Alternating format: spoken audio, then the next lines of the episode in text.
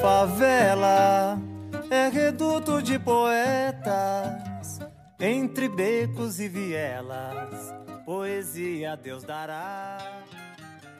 Oi, gente, aqui é Letícia e tá começando o quarto episódio do podcast do Caps Artes. No programa anterior, a gente deu um primeiro passo no entendimento de como o distrito do Grajaú se desenvolveu ao longo dos anos, vindo a ser um território tão particular e relevante.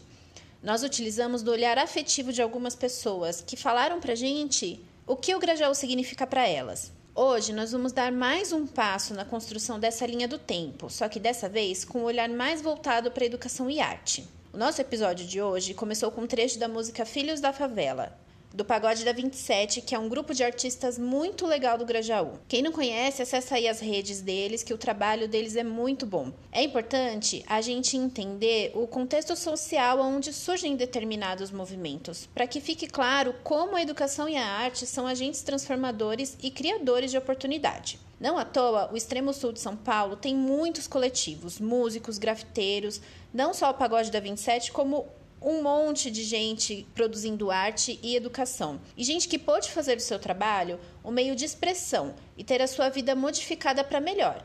E aqui a gente nem fala necessariamente de dinheiro, mas de uma expansão da consciência mesmo. É sempre a partir do momento em que a gente entende o que acontece ao nosso redor que nós temos ferramentas para se indignar e agir. Hoje, então, nós temos duas convidadas muito especiais que vão nos ajudar a introduzir a presença desses elementos de arte e educação no Grajaú, que são muito fortes nesse território e estarão permeando os temas das nossas próximas discussões com frequência. Ambas são professoras da rede pública e amigas muito queridas de todos nós do CAPS. O podcast do CAPS Arts convida você a conhecer um pouco mais do Grajaú pelas palavras da nossa amiga Carol, que foi entrevistada pela Bia Carvalho. Hoje a gente vai falar um pouquinho com a Ana Carolina Lucas. Ela é moradora do Grajaú desde quando nasceu.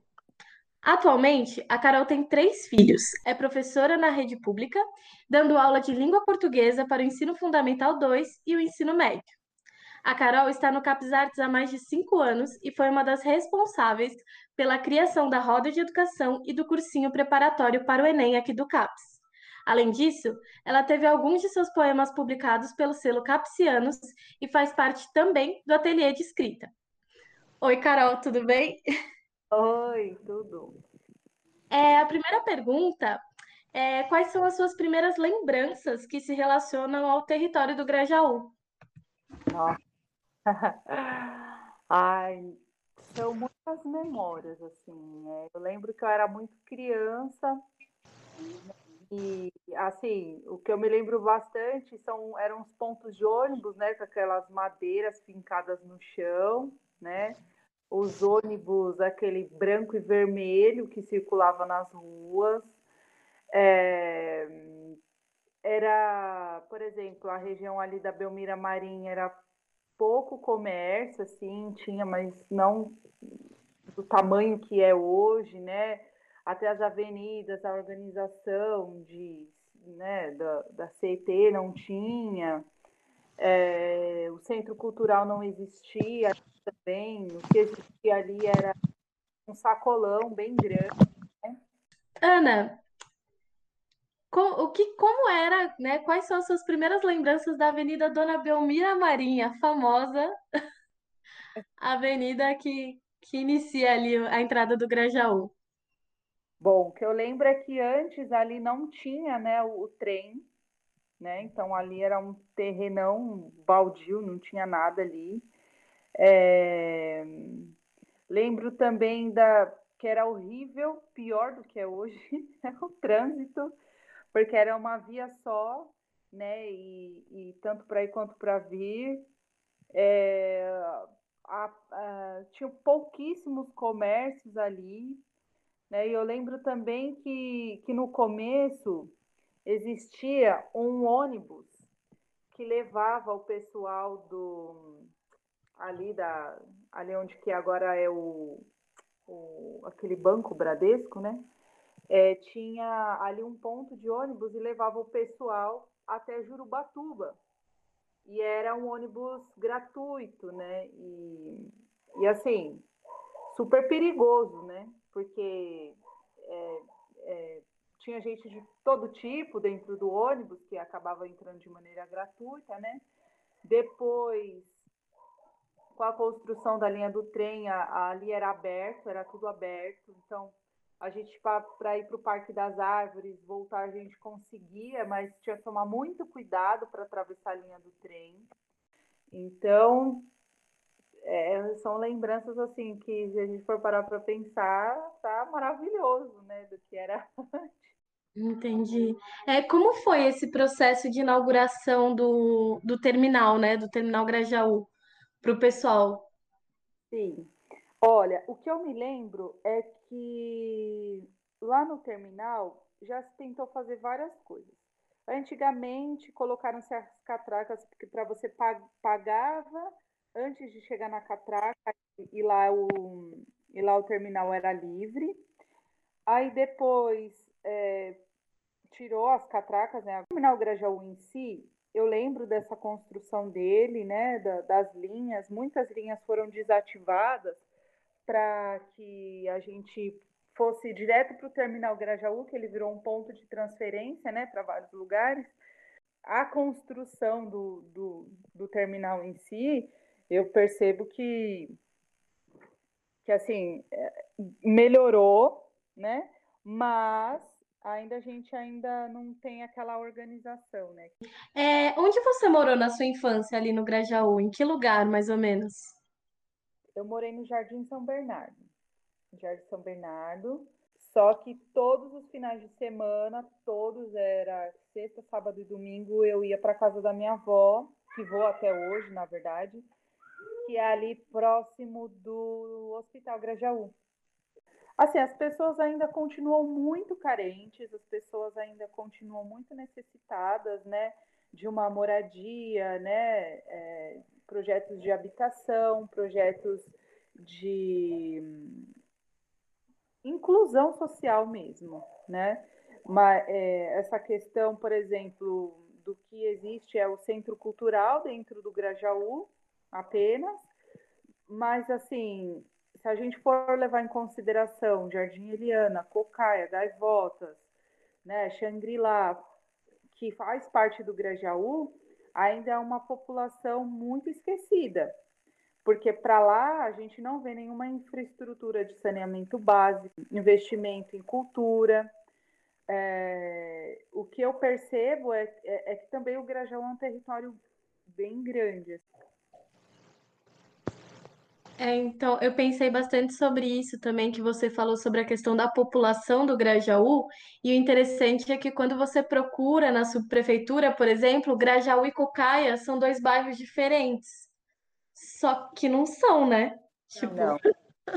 Então, se você somar a população do Grajaú e do Cocaia, que é a mesma coisa, que é tudo Grajaú na real, é, você tem a, a maior a periferia com com a maior população, né? O bairro mais populoso de São Paulo.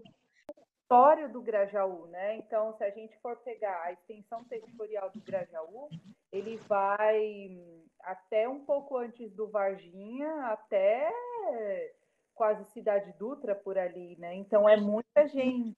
A gente percebe o aumento também na população, né? De, desses bairros. É, é. A gente que está em sala de aula, a gente percebe bastante.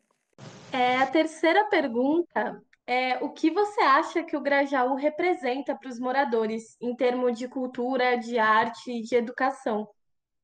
O Grajaú ele representa para mim um estado de segurança, né? Uma localidade, na verdade, aonde eu tenho as minhas raízes, né? Então o Grajaú representa muito para mim, muito. É assim, você sai do Grajaú, mas o Grajaú não sai de você, né?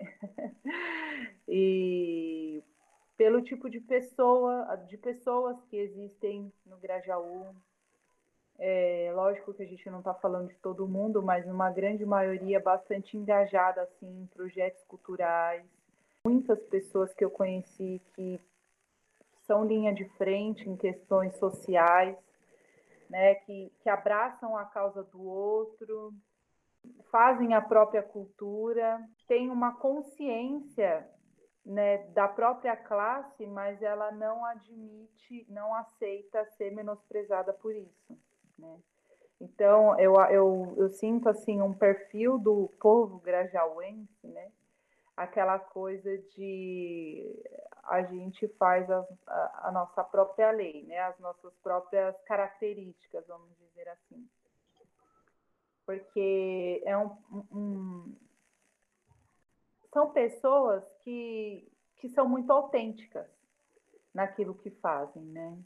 E, e, eu sou apaixonada né, pelo Grajaú, então eu me identifico muito.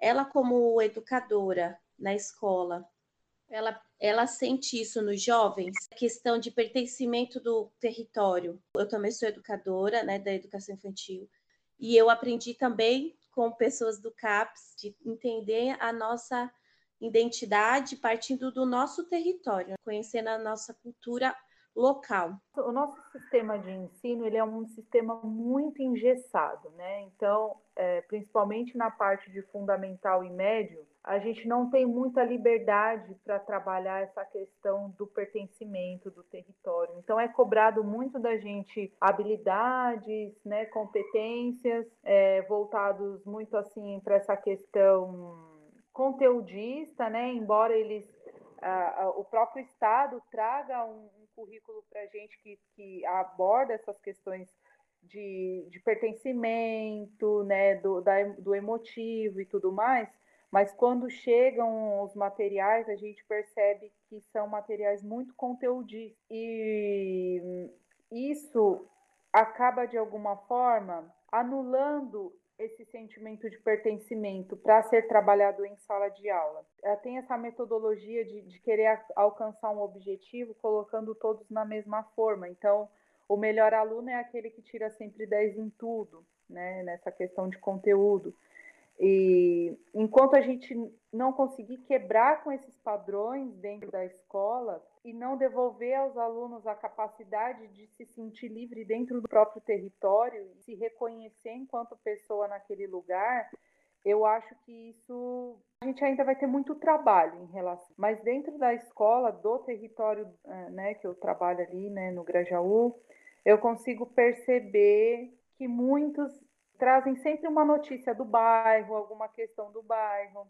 É, às vezes eu levo coisas também que acontecem no Capsart. Então, alguns se interessam para ir, se interessam por publicar poesias, por fazer música, né? De, mas com conteúdos bem específicos do local. Eu gostaria muito que isso fosse maior do que ele é hoje. Isso traria muita força e muita força para dentro da periferia é muito perigoso, né? É essa minha visão assim que eu tenho. Nossa, acho que foi perfeito, né? Eu acho que você já falou tudo. E eu agradeço muito pela sua participação, porque foi muito incrível, de verdade. Agradeço, adorei, de verdade, adoro. Que envolve as nossas raízes, né? E nada melhor do que a gente saber que o lugar onde a gente mora é, é um lugar abençoado, né? Não tá do jeito que a gente quer, mas é um lugar abençoado, né? Isso é importante. Como moradora do Grajaú, eu, Andréia Lobo, me sinto muito bem representada pela Carol.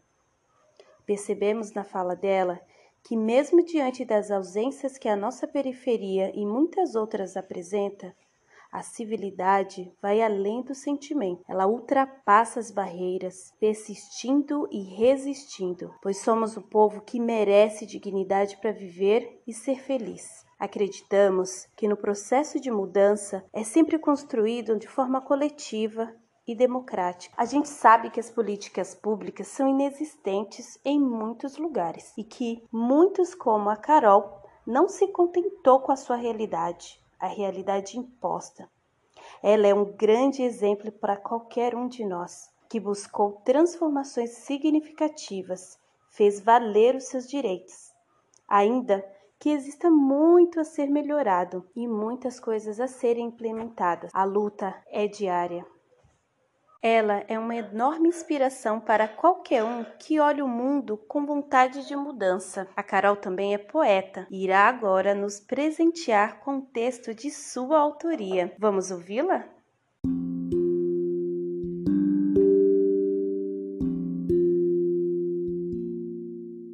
Eu escolhi esse poema porque eu acredito que ele me trouxe coragem para postar todos os dias no meu Instagram uma poesia, porque eu acho que o mundo precisa de poesia.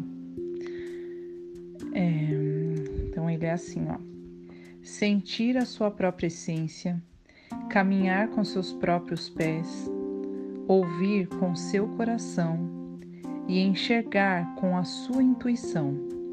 São formas de se assumir, são maneiras de se fortalecer e de se apoiar na maior força que existe, você. Às vezes, se reconhecer dói, pois também começamos a enxergar nossos defeitos que nos aprisionam. Mas e daí? Quem é perfeito? E aos poucos tomamos consciência de que o erro faz parte, e é este erro que nos impulsiona, nos molda e nos fortalece dentro da beleza que existe em cada um de nós.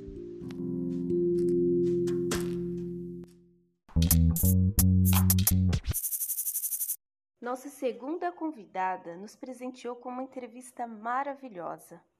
Vamos então assumir esse lugar de escuta e refletirmos juntos? Olá, meu nome é Fátima Queiroz. Sou professora, trabalhei na rede pública estadual e municipal por 27 anos. Fiz magistério na cidade de Sabinópolis, em Minas Gerais. Estudei letras na Unisa e estudos afros brasileiros na UFSCar, em São Carlos. Há mais ou menos cinco anos participo das rodas de conhecimento do CAPS Arts e atualmente sou uma das mediadoras do ateliê de escrita. Me perguntaram se sou poeta. Eu pensei, Poeta é uma pessoa que cria poesia, que expressa suas emoções e sentimentos e sensações. Sim, eu sou poeta. Eu gostaria que você começasse falando para gente um pouquinho das suas experiências aqui no Grajaú. Eu conheci o Grajaú visitando amigos, visitando parentes que moravam na região. Sempre me questionei e achei muito interessante o tanto de gente que morava nesse lugar. Quando a gente olha realmente o que é o significado de território, então é o lugar onde a gente mora, é o lugar onde tem uma organização. E se tem organização, é, tem um poder público que cuida daquilo ali. Então, ali a gente vendo como o território, território sendo um lugar onde a gente mora, onde o poder público cuida, onde existe um poder, mesmo dentro da casa da gente, por exemplo, a gente tem os pais da gente que queria alguma coisa, eles vinham com a frase: aqui dentro da minha casa é o meu território, aqui eu que mando. Enquanto estiver embaixo do meu teto, vai fazer o que eu quero. Então, território é esse lugar onde a gente vive, onde a gente tem um poder que rodeia a gente e onde a gente convive com as pessoas. Então, eu conheci o Granjaú a partir de convivências com parentes, com amigos e dentro de escolas que eu trabalhei em toda a região. E aí, dentro das escolas, com certeza, Aí a gente via o território com toda a sua amplitude. Muitas vezes a gente chamava os pais para conversar sobre os filhos, os pais raramente apareciam, principalmente numa escola que eu trabalhei, né? nessa aí me chamou muita atenção, que era dentro mesmo de uma favela do Moraes Prado uma escola de Moraes Prado, uma escola que só tinha uma rua para entrar. Então, dentro dessa rua, você entrava ou saía. De vez em quando, naquela época, aos 10, 15 anos, tinha um tal de toque de recolher, a gente ficava lá dentro, a gente falava qual é a hora que a gente vai embora. E ali a gente via tudo que, que a nossa população mais carente da região do Grajaú precisava. Porque ali até para conversar com os pais, era uma coisa que tem que ter, o diálogo é imprescindível em qualquer lugar, principalmente numa escola onde você aprende junto.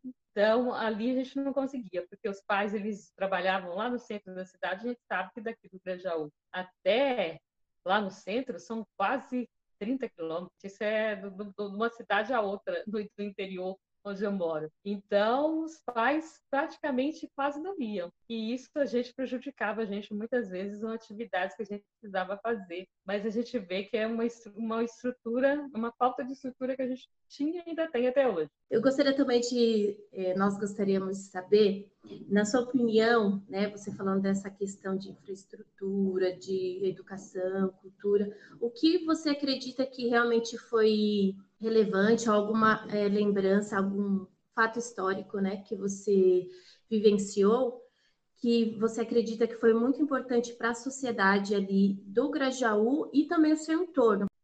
Bom, é uma falando de infraestrutura, aqui antigamente nós tínhamos um trem que vinha do que esse do Grajaú ele, ele tinha uma extensão até que o terminal Varginha. Isso ajudava muito bem, porque desse contexto da gente precisar é, chegar mais rápido em casa, isso diminuía as distâncias. É um, quando, quando acabou com isso, é, prejudicou bastante a gente, porque aí a gente via que, que agora a gente tem que pegar um ônibus para ir até o terminal Varginha, do terminal Varginha ir até o Grajaú, para daí você sair para as outras partes da cidade. E dentro da escola também, o que sempre me chamou a atenção e que me deixou triste, que sempre me deixou triste, me deixa até hoje, que isso nunca mudou, foi é, dentro da escola você chegar numa segunda-feira e fazer a chamada e não tem mais uma aluna ali, principalmente como dá no ensino médio. Ele chegava no outro dia, cadê fulano? E os meninos falavam, ih, professora, morreu, não vem mais a aula. Tem um, um livro chamado Guerra Civil, do Luiz Ni. Ele é um médico do Hospital das Clínicas. O livro dele tem 920 páginas, escreveu no ano 2000 e é como se tivesse escrito ontem. Exatamente tudo do mesmo jeito. E onde ele fala que naquele ano ele pegou, eles colocaram duas mil cruzes no Congresso Nacional, que era o número de gente que eles tinham atendido é, no Hospital das Clínicas de trauma de gente de mortas, principalmente nas periferias. E nenhum, nada foi falado sobre, sobre isso. Ele tem uma definição que ele fala do Brasil, por que, que isso acontece. Aí ele fala que o Brasil é uma criação colonial recente, com tudo isso, que, com, com tudo isso que possa representar gerência conflitiva é uma memória histórica trágica. Começa com o genocídio dos índios, evoluímos para o massacre, exploração escravocrata, ascendendo ao republicanismo com segregação territorial e econômica, e alcançamos ao extremismo do apartheid étnico, com a, moder com a modernidade, uma estrada de horrores. Nos tornamos incompatíveis, ou seja, uma diferença étnica e social que nos impediram nos afastaram, negaram qualquer coexistência de população que estão lado a lado por séculos. E assim ele fala que é o começo do Brasil que a gente vive até hoje. Então, essa, essa afastação, o que acontece com os nossos jovens negros, principalmente negros, que a maioria são pobres, que moram na periferia, pobre e negro. Então, é um genocídio que isso dos anos 2000, antes disso, e não, e não para cada ano só aumenta isso. E é uma estrada de horrores que realmente que, que a gente não consegue, com, com a pessoa do lado, a gente não consegue conviver. E é como se a gente estivesse anestesiado. Então, é o que acontece com a falta de estrutura, com a falta de tudo que a gente vê até hoje nesse país. Eu ouvi você falando do trem, né? Eu gostaria que você é, relembrasse é, como ele era, e, e, eu sei que você conheceu ah, algumas obras de uma artista, né? Daqui da região. Conta pra gente. É, o trem ele vinha até aqui na. Ele vinha até. Ele, a estrutura era menor do que isso, não era tão bonitinho como é agora. Mas, mas ele que valia que a gente precisa chegar. E isso é, fazia muito bem. Então, ele a estrutura era menos, mas a gente chegava. E quanto ao artista, ele se chama Alexandre Nigas e é um jovem como vítima dessa toda essa estrutura que a gente tem aqui, que eu acabei de falar. Ele morreu aos 21 anos é, na represa Billings. Então, é, o que se conta é que vítima de, de, quando a gente o triste da, da gente ter essa falta de estrutura é que eles vão matando a gente aos poucos. Então, quando você perde a esperança, é, quem fala muito nisso é o. Ai, não vou lembrar o nome dele agora. Ele fala que, que, tem, que a gente precisa ter o verbo esperançar, que a gente tem mais esperança na vida. Então, quando a gente perde a esperança, aí a gente vai, muitas vezes se envolve com bebida, se envolve até em drogas, mas isso não, nem sabe o que aconteceu. Então, só sabe que ele um dia ele pegou e, e ele foi morto, e ele apareceu morto lá na represa do da Billings. E é um jovem negro de 21 anos, com toda a vida pela frente. As obras dele, é, ele era grafiteiro, ele morou aqui no Jardim Eliana, e daí ele começou a ir para o centro, do centro conheceu o grafite, e ele espalhou o grafite dele na cidade inteira. Tem na, na, na Santa Efigênia, lá no Sesc, na entradinha do trem, é grafite dele no Grajaú, nas escolas, ele estudou Eurípides, tem boa parte do grafite dele, então, foi uma pessoa muito importante para essa região e que deixou um ensinamento, onde ele dizia que nós temos que esperar, nosso trabalho é a melhor coisa que nós temos, e que nós temos que, a partir do nosso trabalho, nós temos que tentar mudar nossa realidade. Então, o que ele fazia? Ele falava que a arte, que não é com desgraça que a gente ia mudar o mundo, é com arte. Ele jogou a arte, ele se foi em, nos anos, em, é, acho que ele morreu em 2003, eu acho, mas a arte dele continua é, por aí. Qualquer lugar que você for, no Grajaú, região, e no centro, no Beco do Batman, tem obra dele, você vê escrito Migas, você sabe que é um jovem negro que morou no Grajaú e que tinha orgulho de morar nessa região e que tinha esperança de um, de um mundo melhor e em algum momento se perdeu. Eu sei que a gente tem um, um povo muito unido aqui no Grajaú, né? Tem muitos coletivos que também apoiam essas pessoas né, em suas dificuldades, tanto quanto a, a, baseado na arte, quanto a educação, todas as questões sociais que, infelizmente, a gente sofre ainda. Eu sei que é, a arte ela é um meio, né? E eu gostaria de saber de você o assim o que o Grajaú ele, ele representa para você, todas essas vivências que você teve é, de natureza, você poder falar que eu sei que você fez um curso para entender nosso território, não só o Grajaú, mas todo esse território dos circuitos das águas. Conta para gente. É, quando eu quando eu saí da escola, aí eu fiquei seis meses aqui por aqui, já ia para o interior, para casa dos meus parentes, mas aí com um tempinho aqui fui nas prefeituras ver os cursos que tinham para entender um pouquinho o território onde eu moro.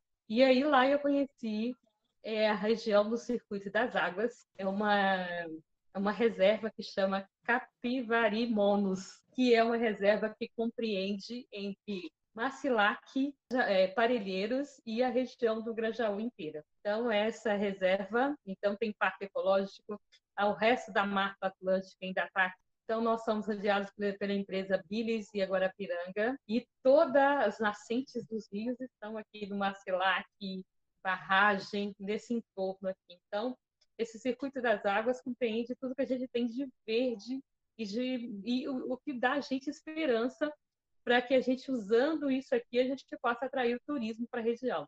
Então, esse pessoal, então a Sebrae, ele está capacitando pequenas propriedades para que elas recebam turistas.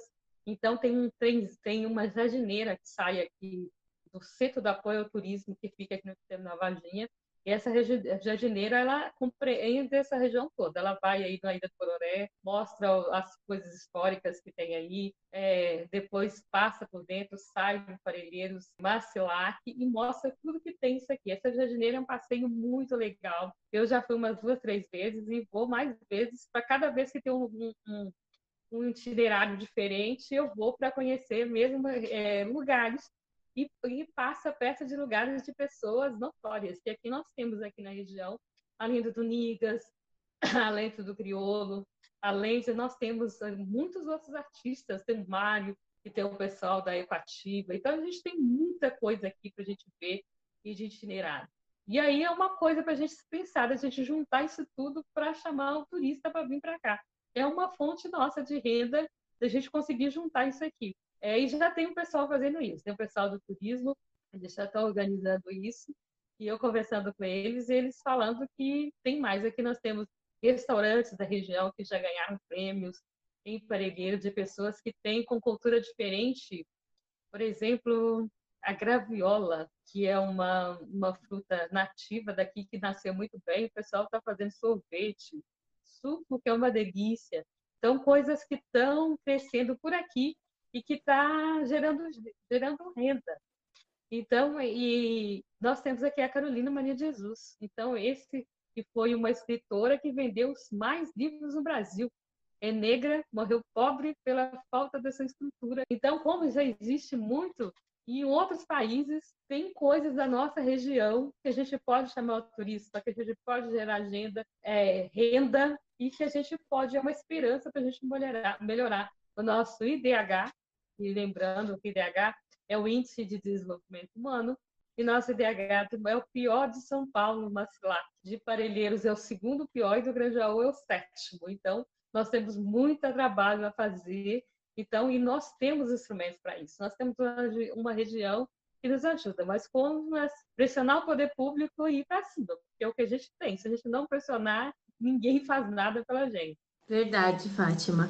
É, essa questão de poder lutar por uma qualidade de vida melhor e melhorar esse índice, né, de, de IDH, realmente é muito importante. Então, acredito com a união de cada um, cada um fazendo a sua parte no que é possível, a gente vai conseguir não só melhorar a qualidade de vida, mas ensinar o nosso povo a reconhecer o nosso território, né? Porque muitas vezes as pessoas não, não conhecem, não reconhecem a potencialidade que tem nosso território, como você deu alguns exemplos aí. Nós agradecemos nós todos da equipe podcast Bom, eu quero agradecer ao Capes Artes que nos dá essa oportunidade há 30 anos, então não é qualquer coisa. Tem 30 anos que está na região do Grajaú tentando formar e informar as pessoas justamente dessa capacidade que nós temos de correr atrás do que nós precisamos, e nós temos que fazer isso.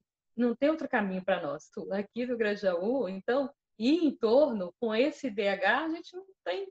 Então, nós temos um problemão na mão e nós temos nós temos que juntar nossas forças. Então, aqui a gente vê aqui o sarau da Cooperifa, daqui é, é lá perto do Ângela, mas junta bastante pessoas é um lugar de informar.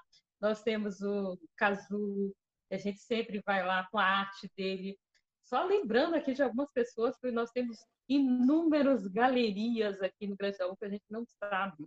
Coisas que a gente vai no centro procurar e aqui a gente tem aqui do lado. Então, nós temos que juntar nossas forças, juntar, catalogar esse negócio aí, todo, catalogar todos os que nós temos e juntar nossas forças para a gente falar que não tem outro jeito. Nós temos que lutar. Sentar e chorar não vai adiantar. Acho que é o Karnal que fala que existe, que a gente a única certeza que a gente sabe que a gente vai nascer e vai morrer. Então, o Karnal é o Cortella que fala isso. Então, e, e, o que a gente vai fazer com esse caminho entre nascer e morrer é o que vai importar. Esse período que a gente tem, a gente tem que fazer o melhor possível, juntar com mais gente, somar com quem a gente puder, para a gente ter uma qualidade de vida melhor e deixar algum legado como o Nigas deixou.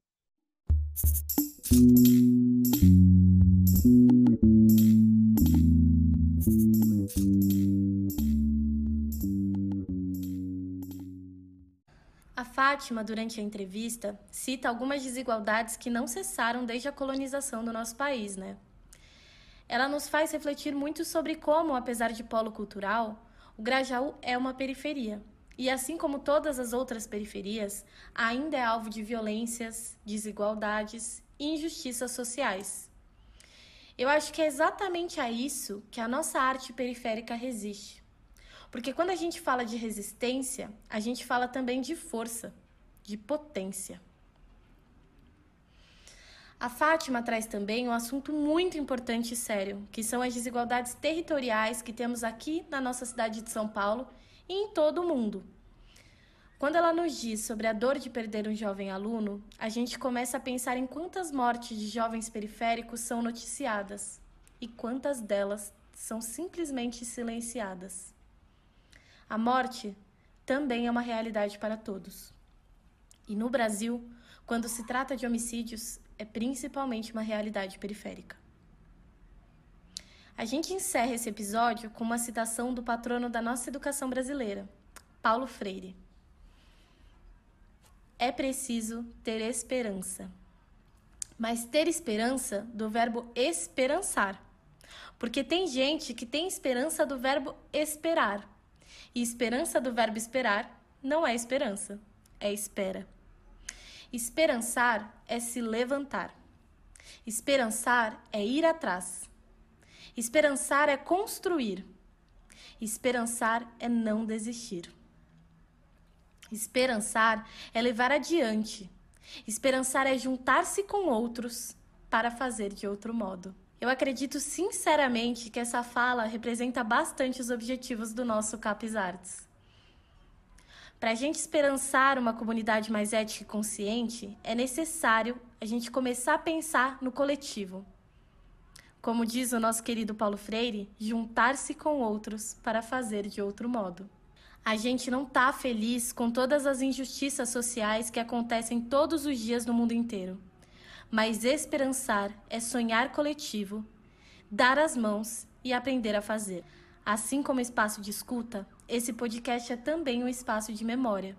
E é por isso que dedicamos esse episódio a todos os artistas do Grajaú, que, assim como Nigas, eternizaram suas percepções e afetos neste território e além dele. Eu sou a Bia Carvalho, do podcast do Capes Arts. Espero que estejam bem e se cuidem. Até o próximo programa. Thank you.